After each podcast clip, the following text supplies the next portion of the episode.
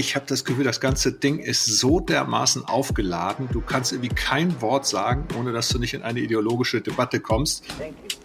Ich sage, hinter Genderpolitik steht im Ursprung zunächst eine Idee, die ich als Christ eigentlich gut finde.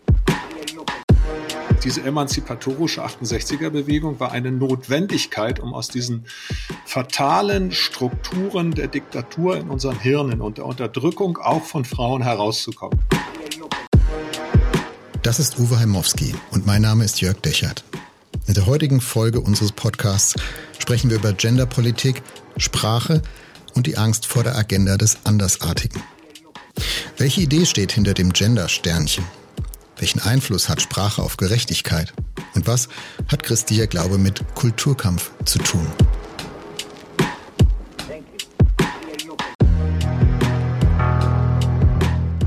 Veränderung, Unsicherheit, Komplexität, Mehrdeutigkeit. Unsere Welt ist voller Spannungsfelder. Mittendrin suchen Jörg Dechert und Uwe Heimowski nach einem Weg, leidenschaftlich zu glauben, differenziert zu denken und hoffnungsvoll zu leben. Dies ist ein Teil ihrer Suche. Willkommen bei Wegfinder. Jesus folgen in einer komplexen Welt.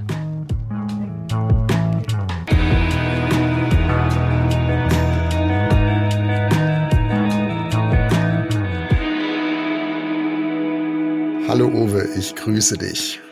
Hallo Jörg. Uwe, heute machen wir ein Fass auf. Äh, wir reden über Genderpolitik und einiges, was damit zusammenhängt, haben sich auch unsere Podcast-Hörerinnen und Hörer gewünscht. Und äh, wir ahnen es schon, wir kommen an dem Thema nicht so ganz vorbei. Und ähm, vielleicht kommen wir in diesem großen Fass nicht so in alle Ecken und in alle Tiefe, aber reden wir vielleicht mal wenigstens über das, was oben schwimmt. Und ich würde gerne mit dir heute drüber nachdenken, also welche Idee hinter dem ganzen Gender-Sternchen und der Genderpolitik und so weiter steht, welchen Einfluss Sprache eigentlich auf Gerechtigkeit hat. Mhm. Und ich würde gern mit dir drüber nachdenken, was christlicher Glaube mit Kulturkampf zu tun hat. Also das geht dann schon ein bisschen tiefer ins Fass. Hier ist meine Ausgangsthese und ich würde dich gerne fragen, was du, ähm, was du, du davon hältst. Ich sage, hinter Genderpolitik steht im Ursprung zunächst eine Idee, die ich als Christ eigentlich gut finde. Ja, da ist ein Volltreffer. Also dazu hole ich gerne gleich noch ein bisschen aus. Ich habe ja im Menschenrechtsausschuss gearbeitet einige Jahre für deinen Abgeordneten und da war das ein ganz großes Thema. Ich glaube, da kann ich ein bisschen was zu sagen. Vielleicht eins, eins vorneweg noch. Ich habe mich echt schwer getan. Es war ja echt ein Hörerwunsch und dem wollen wir auch entsprechen. Wir haben ja mehrfach angeboten, Leute wünscht euch Themen, aber ich habe das Gefühl, das ganze Ding ist so dermaßen aufgeladen, du kannst irgendwie kein Wort sagen, ohne dass du nicht in eine ideologische Debatte kommst. Also wir riskieren heute mal, dass wir von links und rechts was auf die Ohren kriegen. Äh, mal gucken, worauf es hinausläuft. Ja, aber ganz ehrlich, mir geht's genau andersrum. Ich sehe das und nehme das wahr, dass das für manche ein riesen Aufregerthema ist. Da gibt's Bücher und Vorträge und Predigten und Facebook-Diskussionen und richtig Puls. Und ich merke, bei mir ist überhaupt kein Puls. Also da ist fast Windstille. Und dann frage ich mich, habe ich irgendwas nicht kapiert? Bin ich bei irgendwas einfach total naiv? Äh, also ja, also ich krieg da, ich krieg da irgendwie überhaupt keinen Puls. Kriegst du da Puls bei dem Thema? Ja, also wenn ich, wenn ich, wenn ich jetzt, ich sage mal ganz steil, wenn ich als Christ sage, Gott schuf den Menschen als Mann und als Frau und sage, die Chromosomen X und Y lassen sich entweder zu einem Mann oder einer Frau zusammenstellen, das ist auch biologisch so, und sagt das im Menschenrechtsausschuss, im Deutschen Bundestag, sagt das in einer NGO-Debatte, ja, dann werde ich gesteinigt, dann bin ich AfD, dann bin ich rechtsaußen, dann bin ich ein halber Nazi, homophob und transphob und was ich alles bin. Ist die eine Seite. Die andere Seite, wenn ich in die hyper äh, erregte christliche Szene sage, Leute, Gender Mainstreaming ist ein absolut berechtigtes Anliegen, ja. Wir haben die Perspektive von Frauen komplett vergessen. Wir haben bis heute Gemeinden, wo Frauen ganz schön an der Wand stehen. Wir haben bis heute eine Unterrepräsentanz von Frauen in Leitungsämtern und so weiter. Wie kriegst du da schon wieder eins auf die Decke? Also insofern für mich in meiner Position ist es eins, wo ich das Gefühl habe, du kriegst immer Schläge. Aber es geht ja nicht darum, geht ja nicht darum, dass wir uns hier jetzt irgendwie raushalten. Nein, also fangen wir mal vorne an. Wir fangen an bei der Weltfrauenkonferenz in Peking, oder? Ja, sind wir sogar noch eins davor, weil die in Peking hat es dann festgelegt, 1985 war die dritte UN-Weltfrauenkonferenz, die war noch ein bisschen davor. Und die stand im Schatten von zwei großen Erfahrungen. Das eine war der Jugoslawienkrieg, Äh, und das Zweite, was dann bald darauf kam, war der Genozid in Ruanda. Und beides Mal war eine Erfahrung da, dass Frauen als als Kriegsziele eingesetzt wurden. Und zwar Männer haben Frauen vergewaltigt aus ethnischen, aus, aus äh, ähm, äh, ähm, Genozidmotiven. Die wollten also, dass die Frauen Kinder mit einem fremden Blut oder mit einer fremden Genetik auf die Welt bringen. Das Ziel war, wenn ein Serbe eine bosnische Frau vergewaltigt hat, dann brachte sie sozusagen fremdvölkische Kinder auf die Welt. Es ging also um Genozid ausgeübt über die Frauen. Und da haben Frauen gesagt, was passiert hier gerade? Also welche Rollen werden Frauen zugeschrieben, mhm. dass sie, dass sie brutalst Opfer von Vergewaltigungen werden und das als in, in einem Kriegsgeschehen. Und dann wurde gesagt, wir haben gemerkt, wenn man mal genau hinguckt, Frauen sind durch die Generation immer wieder vergewaltigt worden in den Kriegen. Sie wurden zu Kriegsopfern. Frauen sind diejenigen, denen Rollen zugeschrieben werden, passiv und die sich irgendwie nicht wehren können, die in die Opferrolle kommen. Und sagt, das müssen wir zu einem Kern Thema der Politik machen. Deswegen Mainstream, Hauptstraße. Alle Politik soll querschnittsmäßig, und das war tatsächlich 1985 auf der dritten UN-Weltfrauenkonferenz, wurde der Begriff geprägt, Gender Mainstreaming. Und mit Gender war damals noch gemeint, das hat sich dann später verschoben, zu sagen, es gibt ja nicht nur das Sexus, also Sex, das biologische Geschlecht, sondern es gibt eben auch eine geschlechtliche Rollenzuschreibung. Und diese Rollenzuschreibung, die wollen wir durchbrechen. Wir wollen Frauen stark machen, wir wollen, dass Frauen gleichberechtigt sind, wir wollen, dass sie partizipieren können wie Männer an verschiedenen Dingen. Und dieser Kerngedanke ist ja einer, wo ich als Christo sagen kann, na klar, absolut. Und um es mal biblisch auszudrücken, äh, Galater 3, Vers 28, wir sind alle Kinder Gottes in Christus. Da ist nicht Jude noch Grieche, nicht Sklave noch Freier, nicht Mann und Frau. Das heißt nicht, dass Männer und Frauen nicht verschieden sind, sondern die sind nicht gleichartig, aber definitiv gleichberechtigt. Schon im Neuen Testament von Paulus gesagt. Und da braucht man jetzt nicht zu Kriegsverbrechen gucken oder in ferne andere Länder, um zu sagen, da gibt es einiges zu tun. Ähm, es geht auch weniger blutig, wenn wir jetzt nach Afghanistan gucken. Gerade diese Woche wieder, ne, Taliban haben entschieden, ach nee, Frauen dürfen doch nicht in die höhere Bildung rein. Also da verfügen Männer darüber, was Frauen dürfen und nicht dürfen, allein nur aufgrund äh, des, des Geschlechts, was ihnen die oder die, die, die Rechte, die sie sich gesellschaftlich nehmen oder, oder eben wegnehmen aufgrund ihres Geschlechts. Und auch in uns, in unserem Land gibt es ja auch immer noch Diskussionen um Gerechtigkeit, was ent, gerechte Entlohnung angeht, ne? Gender Pay Gap, wie man dann auf Englisch sagt. Äh, also da gibt es viele Abstimmung, Abstufungen davon, äh, wo man sagen muss, also 50 Prozent der Menschheit behandeln die anderen 50 Prozent der Menschheit im Schnitt und historisch und global gesehen äh, nicht immer gerecht, um es mal ganz vorsichtig auszudrücken. Also von daher bin ich bei dir und das war ja auch meine Eingangsthese, sagen, diese, dieser Ansatz für Gender Mainstreaming, also das zu einem zu einer Querschnittsaufgabe zu machen, quer durch alle Politikfelder, äh, wie es äh, die von dir erwähnte Konferenz und die Folgekonferenz dann festgelegt hat in Peking. Also das sind doch eigentlich äh, da, da kann man gar nicht dagegen sein. Im Gegenteil, da muss man sich dahinter stellen. Da muss man dafür sein. Und das ist was, was Christen auch nicht immer getan haben und manchmal bis heute nicht tun. Ähm, bevor wir auf die Rolle von Christen weiterreden, erzähl doch noch mal. Du hast vorhin gesagt, es hat sich dann verschoben. Äh, was ist danach passiert? Also es gab eine Reihe von Konferenzen. Also wenn du zum Beispiel heute, heute guckst, also ich kann das nicht alles, alles jetzt nachvollziehen. Aber wenn wir, wenn wir heute reden, dann geht es nicht mehr nur um die Gleichstellung von Mann und Frau. Es geht nicht, also übrigens ist auch noch ganz wichtig im Unterschied zu Feminismus. Der Feminismus versucht bestehende Ungerechtigkeiten zu, zu äh, äh, überwinden, während der, während der Gender Mainstreaming dafür sorgt, dass sie gar nicht erst entstehen. Also das eine guckt hin, welche Rolle haben Frauen in der Gesellschaft. Das andere sagt, welche Strukturen brauchen wir, dass Frauen gar nicht erst in benachteiligte äh, Rollen reinkommen. Heute ist dieser Begriff so erweitert, dass mittlerweile ja man von multiplen Geschlechtern, Geschlechtern spricht. Auch in Deutschland haben wir ja durch das Bundesverfassungsgericht festgelegt, äh, dass eben neben dem biologischen Geschlecht die sozialen Geschlechter vielfältig sind. Das ist das, die Bezeichnung divers dafür gibt. Und heute geht es darum zu gucken, dass, dass keine irgendwie ausgeprägte Geschlechtsidentität benachteiligt werden darf. Und das halte ich aus unterschiedlichen Gründen für sehr, sehr problematisch. Ähm, da ist ein seelsorglicher Aspekt. Ne? Wie gehen wir mit Kindern um? Äh, ermöglichen wir denen eine Transition, also ein Geschlechtswechsel äh, zum Beispiel? Ähm, oder brauchen Kinder nicht eigentlich viel stärker eine Identität als Mann oder als Frau? Ähm, Feministinnen wie Alice Schwarzer sagen, durch diese ganze Geschlechterdiversität äh, machen wir eigentlich, äh, den, konterkarieren wir den Feminismus, weil wir sozusagen die Frauenrechte wieder gar nicht mehr stark machen, sondern sagen, dann wechsel doch dein Geschlecht, wenn du dich als Frau nicht wohlfühlst.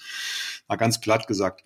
Und da ist heute tatsächlich so ein, so ein Thema, wir hören Gender, wir denken an Transgender, wir denken an äh, Geschlechtsdiversität. Wir denken darum, dass keine Gruppe in irgendeiner Weise benachteiligt werden soll, dass die Geschlechter fluide sind, ständig im Wechsel.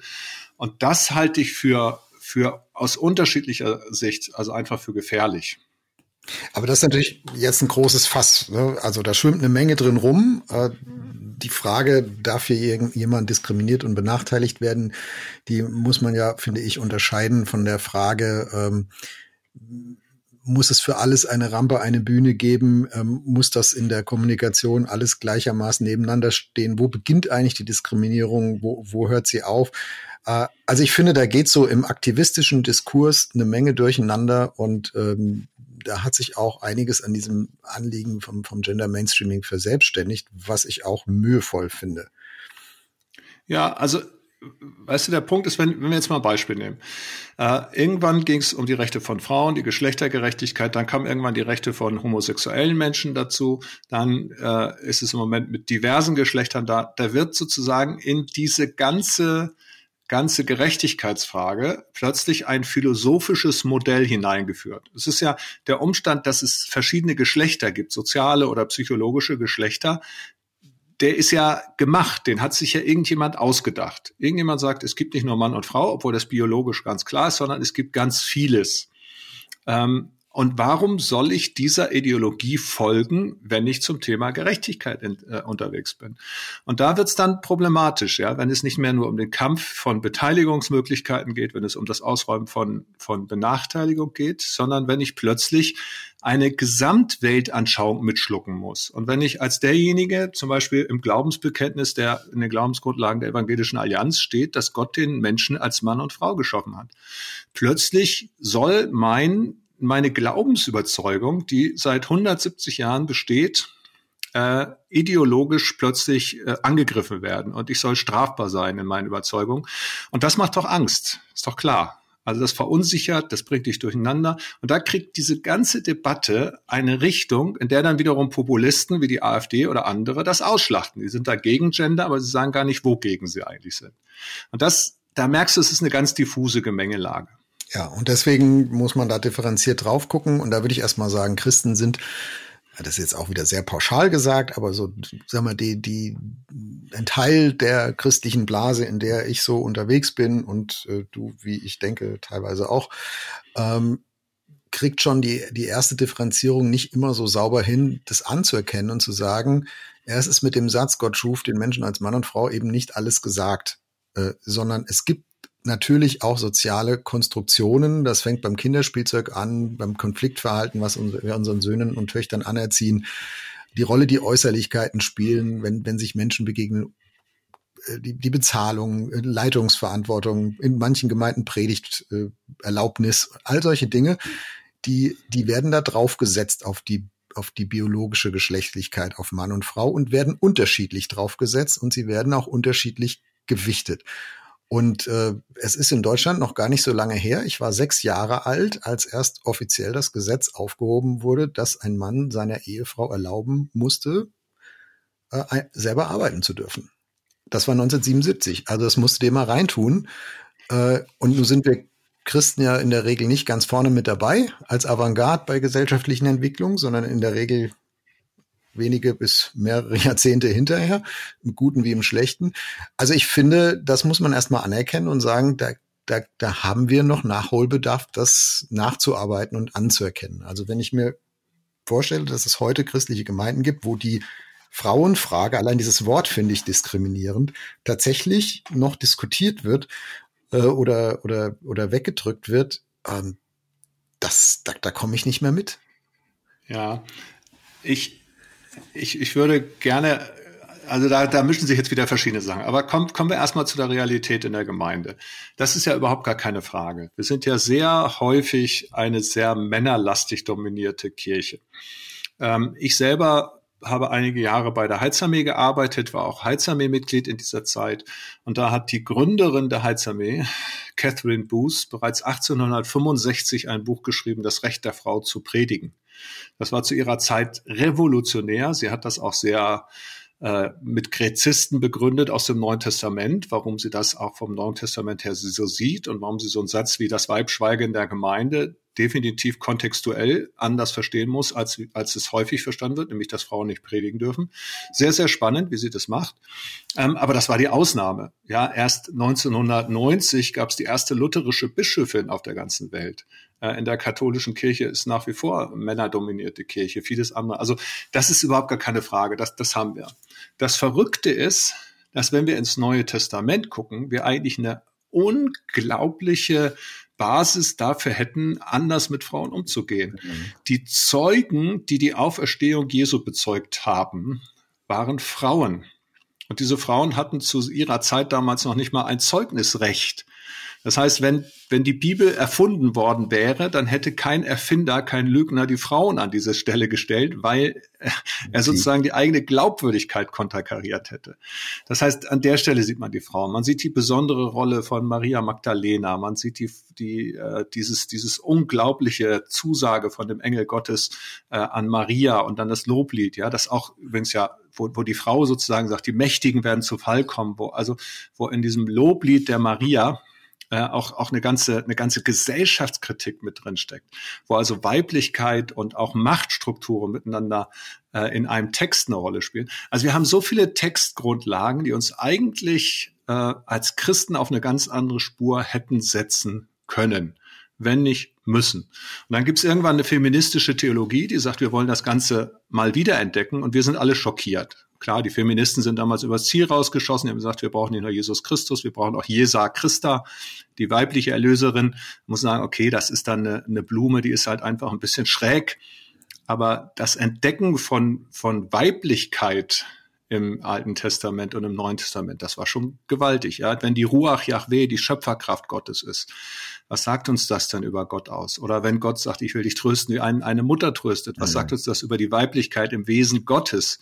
Das haben wir ja lange nicht gehabt. Also ich glaube, wir hätten als Christen genügend Grund und genügend biblisches Material, gerade auch wenn wir Jesus nachfolgen wollen, um eine ganz andere Möglichkeit der Rolle der Frau in den Gemeinden zu begründen. Ja. Also das finde ich jetzt aber nochmal einen wichtigen Gedanken, dass Geschlechtergerechtigkeit nicht beim Gendersternchen anfängt und sich ja. auch nicht sprachlich erschöpft. Wir reden gleich über Sprache, sondern Geschlechtergerechtigkeit hat ganz, ganz viele Facetten, die was mit der sozialen Rolle zu tun haben, die was nicht nur mit einer theologisch theoretischen Zumessung von, von Wert und Würde äh, zu tun haben, sondern eben auch mit einfach mit dem, welche Gestaltungsmacht haben Männer und Frauen in Gemeinde, in Gesellschaft in Familie und, und so weiter. Also wie reden wir da auch übereinander und miteinander?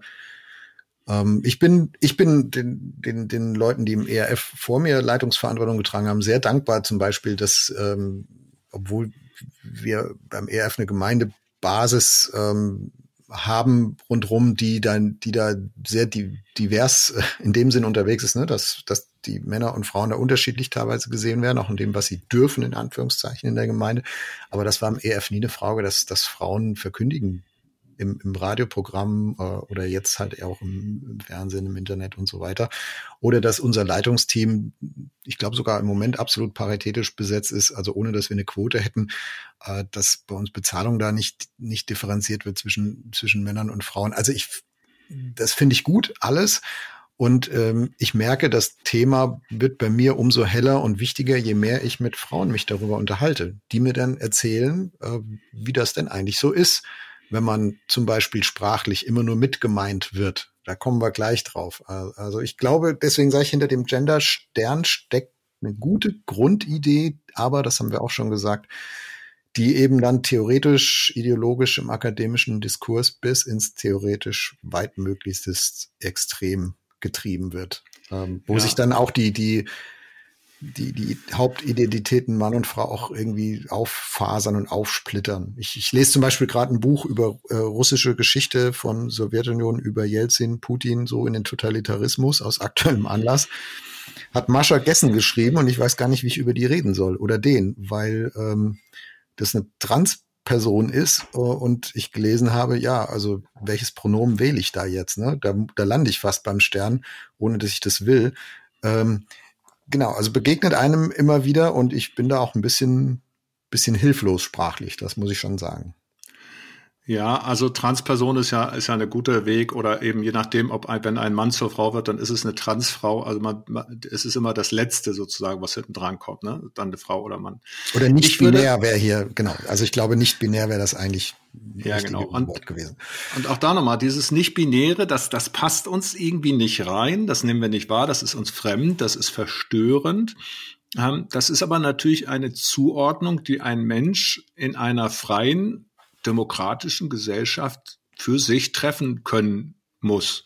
Ja, das muss er dürfen, glaube ich. Und dieses Recht muss er auch haben. Was es aber nicht bedeutet, ist, dass der mir sozusagen dann verbietet, dass ich sage, nach meinem grundtheologischen Verständnis, nach biologischen Verständnis ist es sinnvoll, dass wir die Geschlechter von Mann und Frau schlicht und ergreifend haben. Und das wiederum, glaube ich, es ist nicht die Lösung, die Geschlechter aufzulösen ja, äh, bis hin zu bestimmten Dingen. Also ich, ich sage mal ein Beispiel, was, was mir in dieser Zeit auch aufstößt. Gerade vor ein paar Tagen war ich mit einer total engagierten, wunderbaren jungen Frau zusammen, die leitet einen Arbeitskreis. Hm, und die erzählt, sie hat drei kleine Kinder, dass im Moment für sie so frustrierend ist, dass ihr Leben hauptsächlich Windelwechseln ist. Und du merkt es in dem Ganzen, ich habe ihr dann gesagt, aber wow, wie ich das bewundere, dass sie drei Kinder hat und sie ist Mutter und also dieser Wert des Mutterseins, den ich als Mann ja gar nicht erleben kann, der ist für sie ganz hinten an. Das spielt ja in der Gesellschaft keine Rolle. Also Mutter ist keine Größenordnung. Deine Ausbildung spielt eine Rolle, deine Karrierechancen spielen eine Rolle und so. Aber warum nicht wahrnehmen, dass das ein Schatz des Frauseins ist, Mutter sein zu können? Dadurch Chancen zu minimieren ist schlecht, sich die Erziehungsarbeit nicht zu teilen zwischen Partnern ist auch schlecht. Aber das Muttersein als solches, als biologische Möglichkeit, das ist doch mal ein Schatz. Und wenn ich das nicht mehr wertschätze, dann, dann ist es total verrückt. Dann wollen aber plötzlich Menschen Mutter und Väter sein, die es gar nicht können und bestellen Leih, Leihmütterkinder in der Ukraine.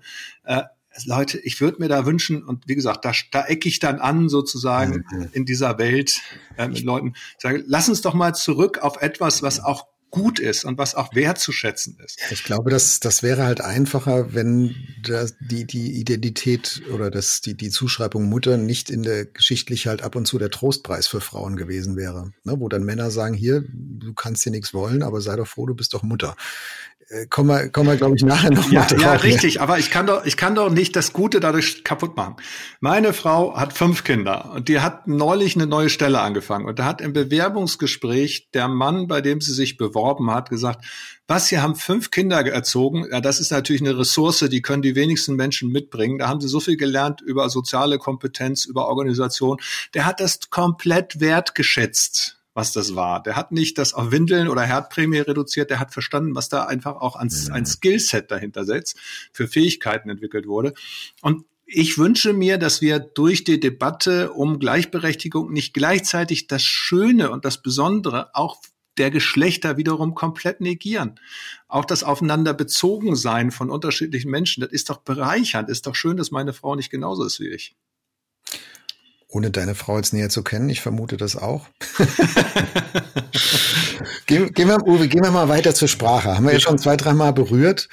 Sprache ist etwas, was sich so entlang und parallel zu gesellschaftlichen Prozessen immer entwickelt und trotzdem ist es im Zuge dieser Ideologisierung von Gender Mainstreaming, die wir jetzt beschrieben haben, auch zum Kampffeld geworden. Also mache ich diesen Stern, spreche ich diesen, wie ich meine, komischen Doppel Punkt, ja, RedakteurInnen äh, im, im Satz, also mache ich da einen Unterstrich, ähm, wie, wie gehe ich damit um? Und ich glaube, dass ähm, auch eine Menge Widerspruch, Widerstand, Unbehagen äh, erzeugt wird dadurch, dass man den Eindruck hat, ja, jetzt wird da hier so eine Sprache verordnet. Also alle finden das irgendwie schick, die was zu sagen haben und die benutzen das jetzt und ich will das aber nicht, weil ich diesen, diesen ideologischen Weg nicht mitgehen will. Und jetzt komme ich mir vor wie jemand, der noch irgendwie Sütterlin schreibt und, und Mittelhochdeutsch spricht an, anstatt äh, oder Althochdeutsch, anstatt jetzt äh, hier modern unterwegs zu sein. Also hat Sprache diese Signalfunktion? Auch da nochmal eine Erfahrung. Ich habe ja, ich habe in meinem Erstberuf, bevor ich Theologie studiert habe, Erzieher gelernt. Und ich war der einzige Mann an der Erzieherfachschule, an der Ursulinenschule in Fritzlar im schönen Nordhessen. Und dann gab es immer wieder Situationen, wo von den Erzieherinnen geredet wurde. Und ich permanent dachte, kann ihr nicht einfach mal sagen, dass hier auch ein Mann dazwischen ja, ist? Du bist halt mitgemeint also, gewesen, Uwe. Ja, ich weiß. Genau das musste ich mir anhören. Und ich habe gemerkt, wie fühlt sich das an? Mhm. Und wenn dann Männer gesagt haben, die Frauen sind mitgemeint, dann habe ich oft gewunken und gesagt, nee, Freunde, das kenne ich, das ist so nicht, das fühlt sich so nicht an. Und äh, liebe Brüder, ja, und ihr Schwestern seid alle mitgemeint. Sorry, das ist totaler Blödsinn. Man weiß übrigens auch, da gibt es ja tatsächlich Untersuchungen, wenn man Berufsfelder beschreibt, dass die Optionen erst mit der Geschlechtszustimmung kommen. Also wenn man zum Beispiel sagt Ingenieure, dann haben Frauen in einer Schulklasse, wo der Beruf Ingenieur vorgestellt wird, äh, ein, eine deutlich geringere Quote, als wenn der Beruf Ingenieure und Ingenieurinnen vorgestellt wird. Mhm. Das heißt, man identifiziert sich auch über die Geschlechtlichkeit. Und insofern finde ich diese, dieses Wahrnehmen mal davon, dass man sagt, äh, wir nennen beide Geschlechter. Ob man die jetzt immer beide mit einem Doppelpunkt sagt, da kommen wir, kommen wir gleich gerne noch ein bisschen hin. Aber grundsätzlich zu sagen, beide Geschlechter kommen vor, das ist mittlerweile genügend untersucht. Wenn ich ein Geschlecht weglasse, fühlt es sich auch ausgeschlossen. Also wenn ich Horizonte öffnen möchte, Möglichkeiten öffnen, muss ich beide benennen. Also ich finde auch, dass Sprache etwas formatiert, eine Vorstellungswelt formatiert, die ich im Kopf habe. Äh, und Sprache ist, ist ja auch ein Kommunikationsraum, der muss ja für Sender und Empfänger funktionieren. Und ich habe mich äh, bei uns im ERF in, in den letzten Monaten, ein, zwei Jahren, als wir uns mehr mit dem Thema befasst haben, äh, mit, mit, vor allem mit jüngeren Kolleginnen unterhalten, die mir gesagt haben, du mit dem, die, meine, meine Mutter hat das mit dem Mitgemeint noch geschluckt. Äh, ganz ehrlich, ich fühle, so wie du gerade umgekehrt gesagt hast, ne, ich, ich, ich fühle das nicht. Und dann habe ich gesagt, okay, also das, das muss ich mir von Frauen auch sagen lassen. Wer bin ich als Mann, dass ich sage, nee, da tickst du aber falsch, ja, fühl dich gefälligst mitgemeint. Es ist halt grammatisch so, Punkt aus, kann ich ja beweisen, grammatisch, ne, fertig. Nein, Sprache ist etwas, was zwischen Sender und Empfänger funktioniert. Es ist Kommunikation und wenn ein Empfänger abschaltet, weil er sagt oder sie sagt, ich fühle mich da jetzt nicht mehr mitgemeint, ähm, dann muss ich das akzeptieren, egal ob ich das selbst auch so sehe oder nicht so sehe. Und ich, ich sag dir, ich sehe es zunehmend so und rede auch zunehmend so. Und mir fällt das auf und ich finde es auch gar nicht schlimm, ich finde es auch gar nicht schwierig. Äh, am Anfang bin ich immer noch ein bisschen drüber gestolpert. Ich merke aber, wie, wie das für manche schon ein Signalwort ist. Also Beispiel, ähm, es gab ich war neulich bei einer so, so einer Zoom-Konferenz und da ging es darum, wie können Christen flüchtenden Menschen aus der Ukraine helfen. Und da war eine, eine Referentin, äh, die hat immer von Christinnen und Christen gesprochen. Und ich habe mich dann mit, mit jemand unterhalten, der auch in der Zoom-Konferenz war, ein paar Tage später und habe gesagt, hier, wie fandst du die Konferenz? Und dann hat er gesagt, ach, die, die immer mit ihrem Christinnen und Christen, äh, das, das kann ich ja gar nicht haben. Und ich habe gedacht, äh, ich sag das aber auch meistens, also relativ oft inzwischen. Wo ist das Problem? Und dann habe ich gemerkt, ja, für den war das so ein so ein Marker, so ein identitätspolitischer Marker in einer ideologischen Diskussion, für den war das schon too much. Also, dass jemand Christin und Christen sagt, das war für ihn schon eins mit, keine Ahnung, Feminismus, Gender, irgendwas, ja, auf jeden Fall was, was, was, womit er sich nicht mehr selbst wohlgefühlt hat. Also Sprache ist, glaube ich, beides. Es formatiert einen gemeinsamen Raum und eine gemeinsame Plattform, sich zu verstehen, aber es ist auch ein Identik Identik es ist auch ein Identitätsmerkmal und setzt einen Marker. Ja, also ich gibt Momente, wo es mir auch too much ist, wo es mir zu viel ist. Ich, ich höre jetzt gerade von Robert Habeck 2001 ein, ein Buch äh, hat er geschrieben, also ein, einen politischen Entwurf Wurf gemacht und, und jede jede Bezeichnung ist immer doppelt. Es sind immer die Polizistinnen und Polizisten und die Kranfahrerinnen und Kranfahrer. Also ich selber würde schlicht und ergreifend aus sprachlicher Ökonomität und Lesbarkeit und Verstehbarkeit, ich würde dann zum Beispiel sagen Kranfahrer und Ingenieurinnen. Ja, ich benutze dann mal das männliche, mal das weibliche und ganz gerne auch an Stellen, wo man das jetzt nicht erwartet. Ne? Äh, wenn man, kannst du zum Beispiel sagen, die Diakone und die Pfarrerinnen oder so. Ähm, also ich mache es eher so, weil es mir einfach, es wird mir teilweise einfach es verlängert, verdoppelt die Sprache, das finde ich schwierig. Und dann gibt es auch Momente, wo ich merke, ich finde es unangemessen. Also wenn ich zum Beispiel bei einer Gedenkfeier äh, Holocaust-Gedenken, 27. Januar, Auschwitz-Befreiung, und ich rede in dem Moment, wenn ich das Volk Israel meine oder die Juden meine und rede von Jüdinnen und Juden, dann ist es nicht angemessen, weil dieses Volk so heterogen ist. Da sind Orthodoxe und Nicht-Orthodoxe, da sind Junge und Alte, da sind ganz verschiedene, äh, da sind äh, Askenasim und Sephardim und so, also ganz mhm. unterschiedliche. Und indem ich von Jüdinnen und Juden rede, schreibe ich eine homogene Gruppe einfach nur über ihre Geschlechter. Und das wird dem nicht gerecht. Also die Frage ist, ich kann nicht einfach nur sagen, ich bin bisher zu faul, die weibliche Form zu nehmen oder ich bin es nicht gewohnt. Da muss ich als Mann jetzt mal was lernen, muss was dazu lernen. Aber ich muss mir auch überlegen, wo ist es denn überhaupt angemessen oder wo gibt es noch Alternativen? Wir haben es ja mit dem Partizip zum Beispiel bei Studierende da habe ich mich auch lange schwer getan. Ich dachte, erst doch, warum nicht Studenten? Äh, bis mir dann jemand sagte, das ist das Partizip, das passt nicht. Und dann sagte jemand, ja, aber was ist denn mit dem Vorsitzenden des Vorstands? Das sagst du es ja auch, ja. Aber ich ja. habe gemerkt, das ist schlicht und ergreifend, weißt du, es ist unbequem, ich muss was Neues lernen, ne? Und ja. da muss ich mir, da muss ich einfach sagen, komm, also wenn da junge Frauen mir sagen, sie fühlen sich nicht mitgemeint, dann muss ich gefälligst anfangen, neu zu denken, als alter Sack. Ja. Also ich frage mich, welche Rolle Sprache eigentlich für Gerechtigkeit tatsächlich spielt. Bildet Sprache nur das ab, was an Zustand in der Welt da ist? Oder kann ich mit Sprache auch Gerechtigkeit und Ungerechtigkeit sozusagen ausüben und anderen Menschen etwas überstülpen? Ich mache mal ein Beispiel aus dem christlichen Kontext. Ne? Ich habe schon lange nicht mehr zum Glück in, in irgendeiner Gottesdienst oder Predigt oder so äh, davon äh, das so gehört, dass jemand sagt, ja, die Heiden. Das war im Mittelalter ein ganz normaler Begriff, sagen wir heute relativ selten, obwohl es theologisch sehr, deut sehr, sehr eindeutig definiert ist. Was sind Heiden? Das sind, also wenn, wenn Christ sagt Heiden, dann meint er, sind Menschen, die, die, äh, die nicht Jesus Christus nachfolgen. Sagen wir aber nicht, warum. Naja, also mit der Vokabel ist halt auch eine Menge Unfug getrieben worden, eine Menge Macht auch ausgeübt worden auf Menschen, die sich äh, nicht zu Christus bekannt haben. Also jedes Mal, wenn ich das heute in den Mund nehme, ist es ein Machtwort äh, wenigstens per Konnotation, also sage ich es nicht. Dann höre ich, was ich öfter höre, ist das Wort Nicht-Christen. Also Nicht-Christen sehen das so und so. Das finde ich auch schon anstrengend, weil ich schiebe alle Menschen in eine Gruppe zusammen, äh, einfach aufgrund eines einzigen Merkmals, dass sie nicht Christen sind. Die, die können aber aus sehr, sehr, sehr verschiedenen Gründen vielleicht gar nicht Christen sein. Aber ich schiebe sie mal eben alle zusammen und sage Nicht-Christen. Und äh, also verstehst du, also ich, ich bilde ja, ich, ich bilde ja nicht nur was ab, sondern ich, ich finde auch, ich ordne Menschen etwas zu.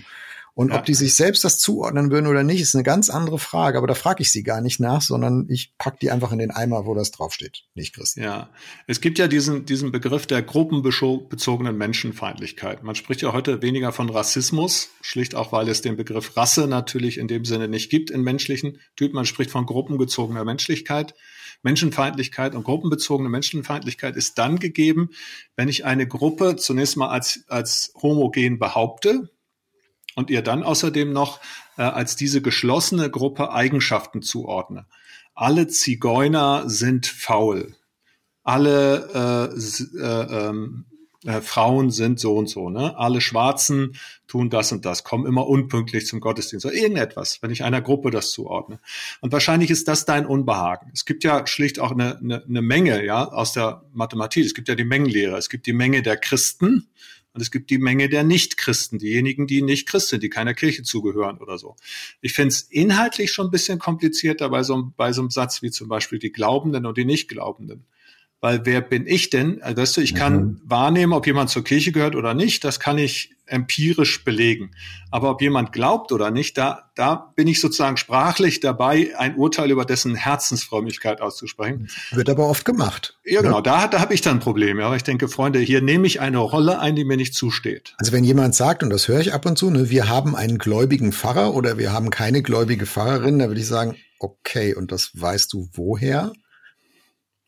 Ja, genau. Da werden dann irgendwelche Marker identifiziert, die man mit gläubig oder nicht gläubig ne, äh, festhält. Zum Beispiel, wie sie sich zum Thema Gender verhalten. Ja. Äh, oder was auch immer. Ne? Das, das sind dann, aber ja, weißt du, da muss an der Stelle sagen, Freunde, hört doch mal auf. Lass doch mal Gottes Dinge Gottes Dinge sein. Lass mal unsere unsere sein.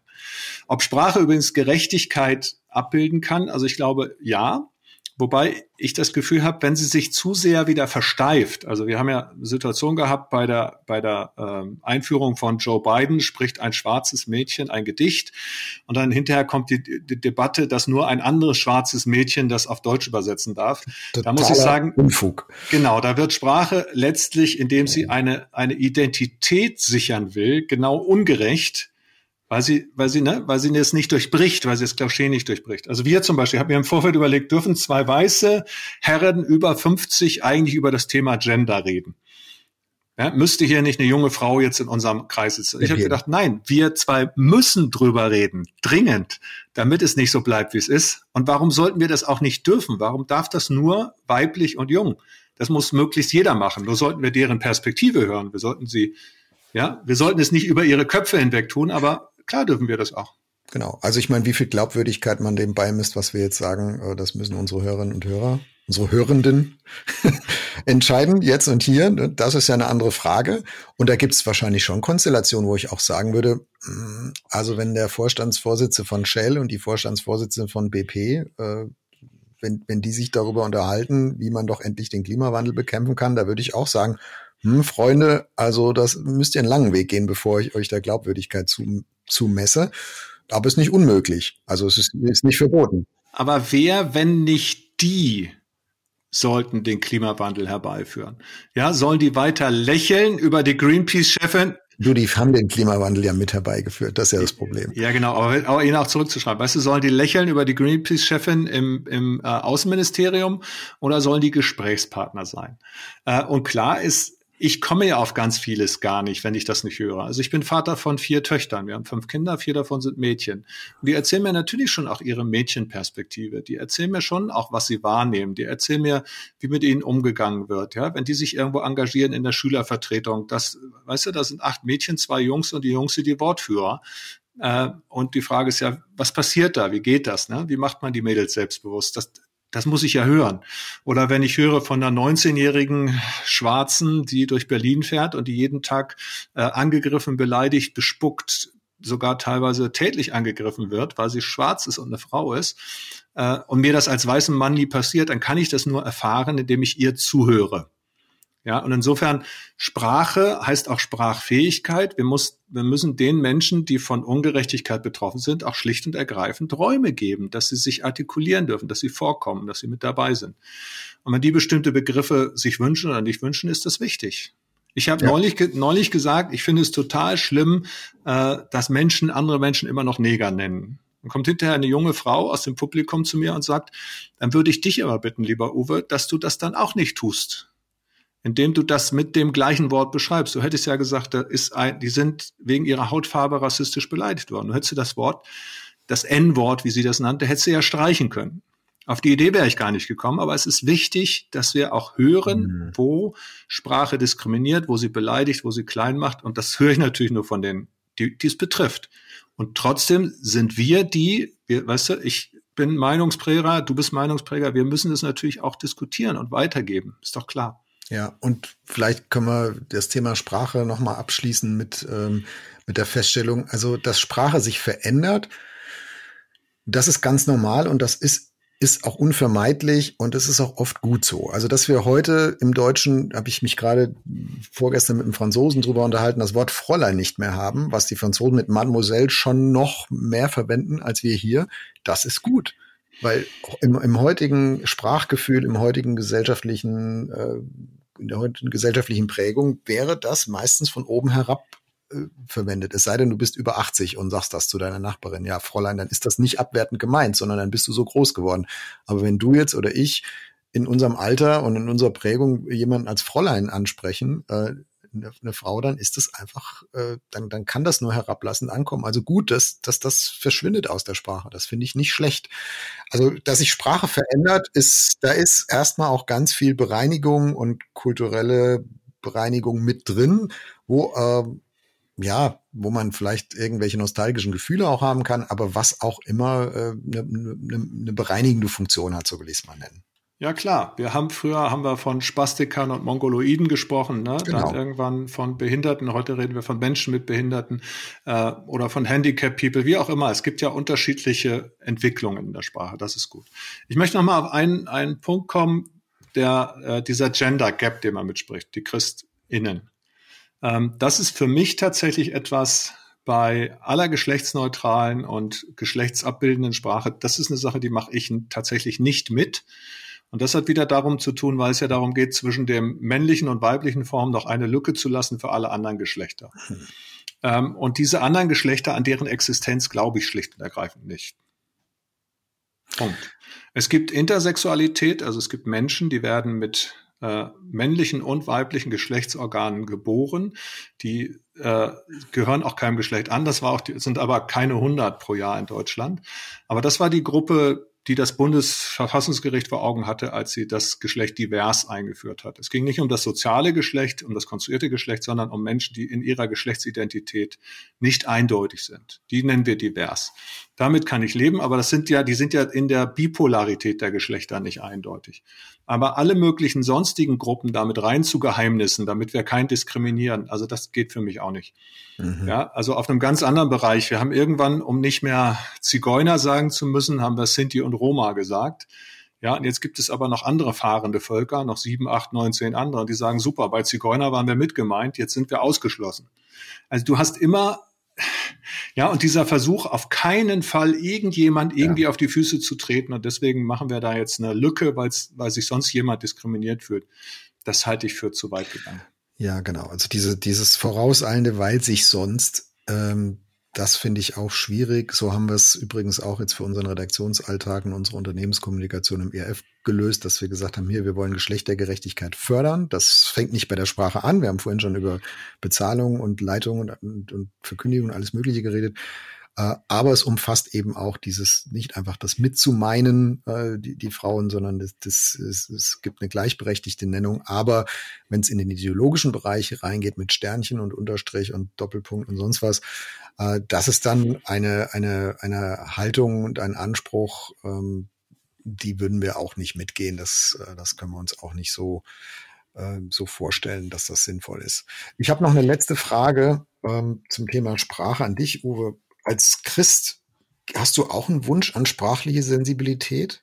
Also etwas, wo du sagst, ey, in unserer Gesellschaft, da fühle ich mich als Christ auch übergriffig behandelt, diskriminiert aus, sprachlichen Gründen? Also es gibt so, also ich fühle mich jetzt nicht in erster Linie als Christ ja aus, ausgegrenzt oder so, aber ich merke, dass es, es gibt so, ähm, so Schubkastenbegriffe, wie zum Beispiel evangelikal. Ja, so. Und dann hat irgendwer gehört, die evangelische Allianz, das sind die Evangelikalen und gebraucht das. Dann ist sofort weiß, Trump-Wähler, ähm, über Stichworte identifiziert wie Gender und Homophob und Abtreibung und so. Und da nervt mich einfach diese Etikettierung, weil ich sagen kann, Leute, wir sind eine ganz andere Bewegung. Ja, wir haben uns schon 1846 als evangelische Allianz gegen Sklaverei eingesetzt. Wir haben uns für Religionsfreiheit eingesetzt und vieles andere mehr. Dann bist du in so einem Containerbegriff gefangen. Also das, das fällt mir schwer. Äh, und dann bin ich natürlich auch dann, dann möchte ich auch nicht, dass wir das als Christen mit anderen genauso machen. Mhm. Ja, also dass wir Leute da alle reintun, wie du es vorhin gesagt hast, mit Christen und Nicht-Christen oder Glaubende und Nicht-Glaubenden. Ich glaube auch, dass unsere Zeit ganz viele Worte braucht, die nicht so inkludieren und exkludieren. Wir haben einfach, ja, die, die Polarisierung nimmt zu, die, die Spaltung nimmt zu, äh, das Ablehnen nimmt zu. Und also brauchen wir Begriffe, die offen sind, die stärker versuchen, Menschen mit hineinzunehmen, ja, Glaubende oder so. Das ist ein Begriff, wo du sagen kannst, da kann sich da fast jeder drin finden. Und das meine ich nicht im Sinne von Beliebigkeit, sondern im Sinne von Zugänge eröffnen. Und da wünsche ich mir eine Sprache, die da, die da nicht ausgrenzt von vornherein. Ja, super Wunsch, schließe ich mich gerne an, hat nur einen Nachteil, äh, man kann nicht so schön die Truppen sammeln. Also es eignet sich halt nicht für einen Kulturkampf, das, was du jetzt vorgeschlagen hast, das ist ja gerade der Punkt.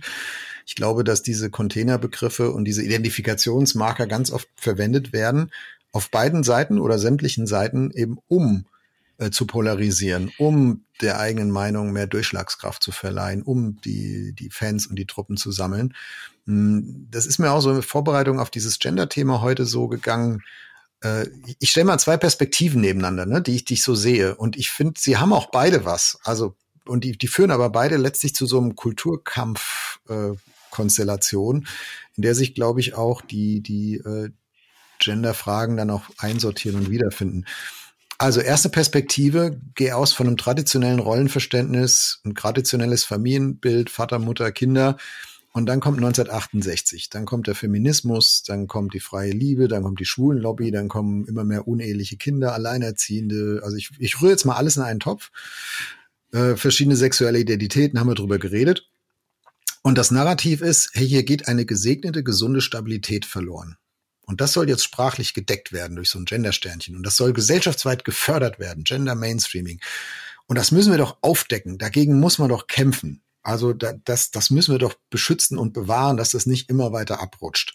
Ist nebenbei gesagt auch das Narrativ, was, was Putin äh, Huckepack mitführt bei seiner Politik gerade. Also soll die Position nicht diskreditieren, auch Viktor Orban ähm, also da, da, da sammeln sich, da, da lassen sich Truppen mitsammeln, wenigstens im, im übertragenen Sinn. Das ist die erste Perspektive und ich kann sie nachvollziehen ein Stück weit.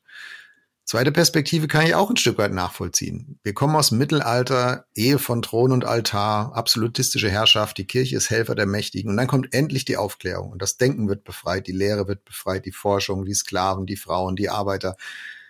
Und dann ist diese christliche Agenda von Mann und Frau und Familie und Ehe und vielleicht noch so ein Rollenverständnis, der Mann verdient und die Frau ist zu Hause und so weiter. Das ist doch wie zurück nach 1950. Das ist doch wie so ein Rollback, äh, was jetzt diese, diese Befreiungsbewegung irgendwie einhegen soll. Und äh, dagegen muss man doch kämpfen. Das muss doch aufgedeckt werden. Also auch das eignet sich, äh, dieses Narrativ so zum, zum Kampf sozusagen zu rufen, zum Kulturkampf.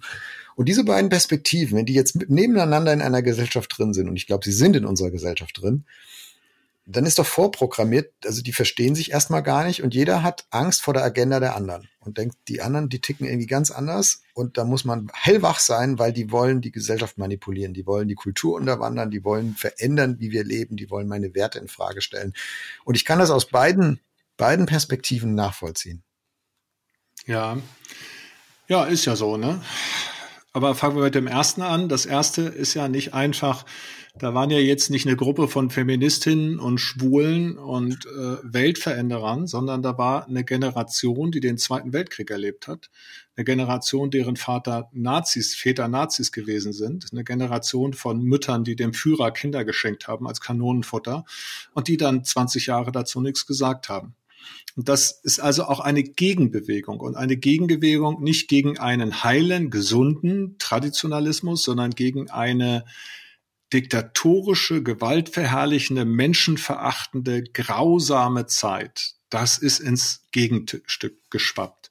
Und dass das wiederum, aber wenn es zu weit führt, wenn man dann sozusagen alle Werte und Normen und das, was uns trägt, äh, in Frage stellt, ähm, dass das wiederum eine Gegenbewegung auslöst, dass dann Leute ultrakonservativ werden, ist auch keine, keine Frage. Mhm. Wir kennen das in der, aus der Theologiegeschichte, Martin Luther, Reformbewegung gegen die verkrustete katholische Kirche. Und schon wenige Jahrzehnte später oder Jahrhunderte gab es dann den lutherischen, die lutherische Orthodoxie, die wieder genauso verfestigt war. Es gibt ja ein, ein, ein, ein Ausbalancieren von Werten. Ein Pendelschlag eigentlich. Pendelschlag. Ja. Und äh, da will ich nicht sagen, die Mitte ist immer das Richtige. Manchmal ist man als Christ ja auch auf der einen oder anderen Seite.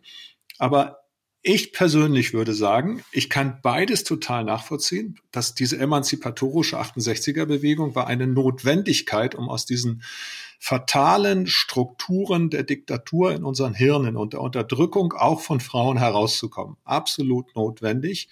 Und gleichzeitig kann eine totale Beliebigkeit, ein Anything goes und alles ist möglich und jeder kann alles sein und dieses Geschlecht haben, zu einer Maximalüberforderung führen. Nicht umsonst haben wir eine Zahl von psychisch kranken Kindern und von Suiziden, wie wir sie über Jahrzehnte nicht hatten. Also brauchen wir irgendwo was dazwischen.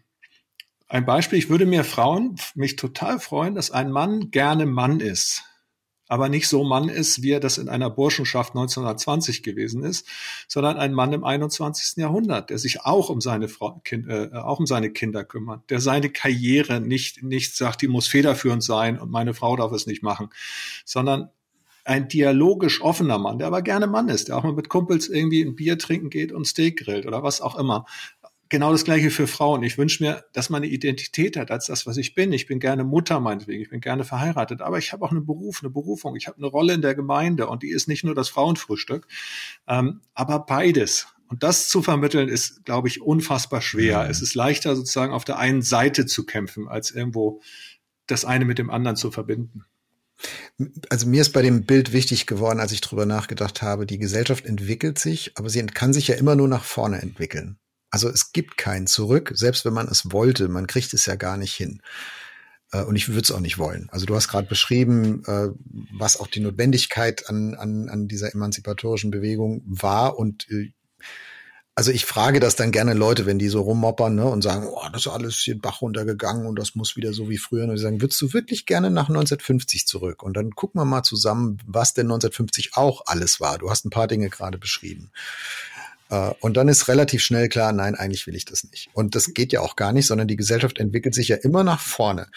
Und und all diese Tendenzen, die wir sehen, Individualismus, Diesseitigkeit, äh, dass so das zentrale gemeinsame Narrativ nicht mehr da ist. Ich glaube nicht, dass man das einfach irgendwie wieder herzaubern kann und, und zurückdrehen kann und dann plötzlich wieder da ist, sondern die Gesellschaft wird es aushandeln müssen, diese Prozesse und diesen Pendelschlag, von dem du gesprochen hast. Da, da führt überhaupt kein Weg dran vorbei, also wir werden am Ende ein, ein neues Männer- und Frauenbild entwickeln müssen miteinander und nicht einfach das von 1950 wiederherstellen und dann ist alles gut. Ja, richtig. Wenn wir den Fernseher von 1950 anmachen, ist die Welt auch noch schwarz-weiß. Ne? Äh, die hatten noch keine Farb, die hatten noch keine Farbfernseher. Ich, es gibt natürlich dabei trotzdem auch ein Bedenken. Ne? Die Welt ist ja, die entwickelt sich mal nach vorne, aber das tut sie heute ja anders als 1950, unter anderem, weil sie viel globaler geworden ist, weil sie viel technischer geworden ist. Und jetzt ist schon die Frage, wer gibt darin denn die Töne vor?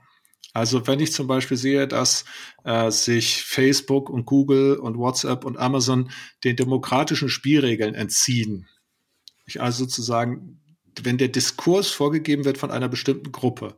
Wenn diese Gruppe aus dem Silicon Valley kommt und absolut Diversität voranbringen möchte und auch äh, äh das Geschlechternarrativ von einer Binarität, von einer Bipolarität auseinanderdriftet und sagt, es gibt nicht mehr Mann und Frau, es gibt zig Geschlechter, dann ist es ja eine reale, begründete Angst, dass wir einer, einer Wirklichkeit ausgesetzt sind, die wir eben nicht mitgestalten können. Und wenn dann dazu noch die weltweiten Behörden, wie zum Beispiel die UNO, eben feststellt, sagt Gender Mainstreaming geht für alle Geschlechter und es gibt eben mehr als ein Geschlecht und auch sagt, wir müssen Menschenrechte neu definieren über reproduktive Gesundheit äh, und da schließt das Recht auf Abtreibung mit ein, dann bin ich ja einer Ideologie ausgeliefert, die ich eben nicht mehr mitgestalten kann. Da bin ich nicht einfach eine Stimme. Und das ist natürlich eine Sorge, die ist nicht ganz zu Unrecht. Und die Gegenbewegung führt dann zu Nationalismus oder zu Gruppenklüngel, zu einer Identität, die sich aus dem großen Diskurs rausklingt. Und mein Wunsch wäre, dass wir uns da als Christen umso mehr einbringen, dass wir mit dabei sind, dass wir auch unsere Bedenken äußern, aber wissen, wir gestalten Zukunft mit. Wir lassen sie nicht über uns ergehen, nur einfach. Heißt aber auch dann zu akzeptieren, ja, aber die Kirche ist nicht mehr in der Mehrheitsposition. Also wenn du, wenn du in den 50er Jahren gesagt hättest, Christen gestalten mit, hätten alle gesagt, ja, juhu, brauche ich mir gar nicht groß anstrengen, der Zug rollt sowieso in die gutbürgerliche Richtung. Das ist heute natürlich nicht mehr so. Heute ist da viel mehr Gegenwind und das hat nicht nur was mit Ideologisierung zu tun, die du gerade beschrieben hast, sondern das hat auch einfach was mit Mehrheitsverhältnissen zu tun. Ja, also, das ist ja das Verrückte. Es sind ja gar keine Mehrheitsverhältnisse.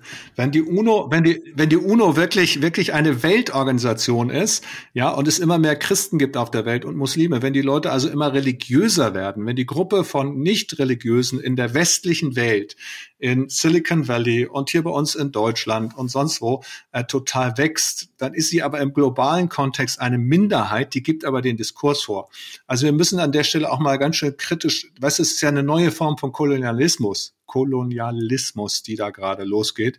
Und da muss ich sagen, das gefällt mir überhaupt nicht. Ne? Ja, ich, ich meinte jetzt Mehrheit auf die deutsche Gesellschaft bezogen und mhm. sagen, wir müssen uns daran gewöhnen, dass nicht alles, was, was früher bürgerlich war und identisch mit christlich, heute auch noch bürgerlich und identisch mit christlich ist. Also das mit, mitgestalten heißt dann eben auch aus einer Minderheitenposition mitgestalten und das heißt eben, du bist begrenzt in dem Einfluss, den du hast. Du kriegst viel mehr Widerspruch. Äh, die anderen klatschen nicht automatisch Beifall und du gewinnst nicht gleich einen Blumenpott, sondern im Gegenteil bist auch noch schepp angeguckt. So, ich würde daraus jetzt nur nicht ein geistliches Narrativ machen und sagen, die ganze Welt hat sich verschworen und alles geht hier den Bach runter, ja, und der Satan regiert und sonst irgendwas.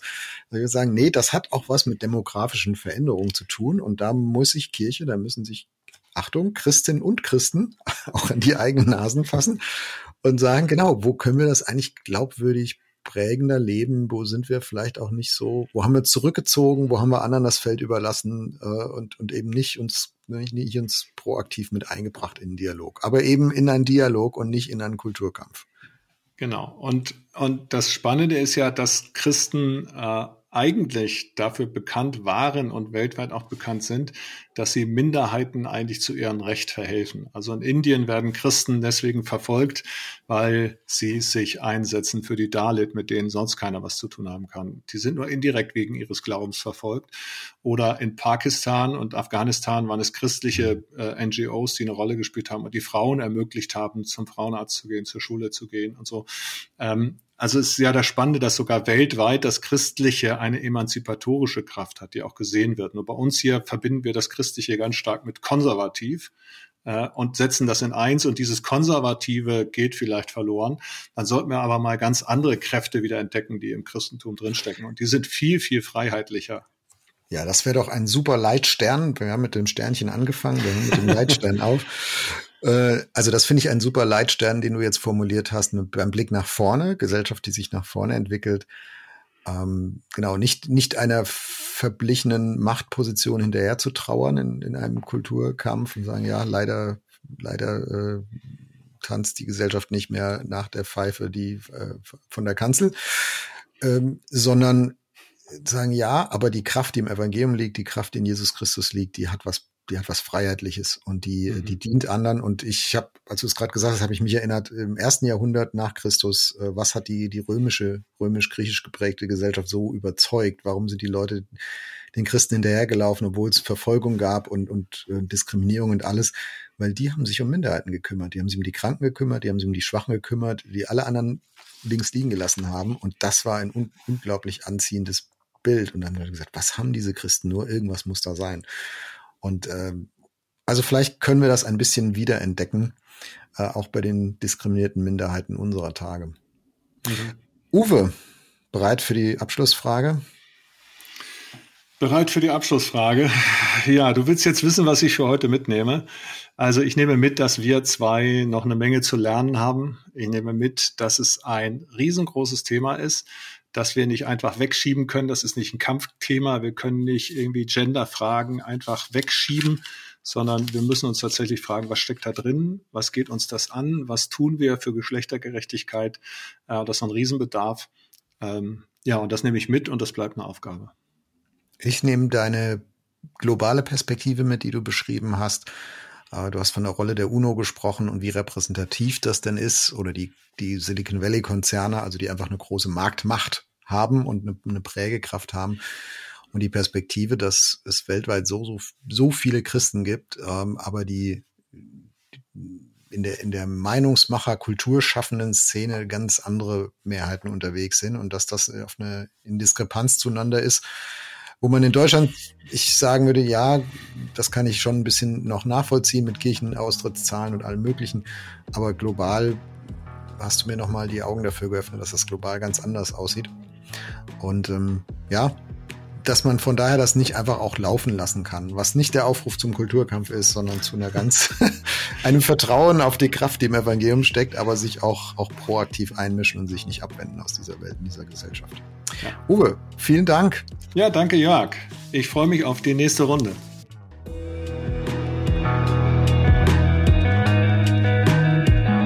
Das war Wegfinder. Jesus folgen in einer komplexen Welt. Was nimmst du mit aus dieser Folge? Welches Thema wünschst du dir für eine der nächsten Folgen? Gib uns gerne Feedback unter erf.de/slash Wegfinder. Auf Wiederhören bei der nächsten Folge von Wegfinder, ein Podcast von ERF, der Sinnsender. Mehr Podcasts von uns findest du unter erf.de slash podcasts und natürlich bei Apple, Google und Spotify.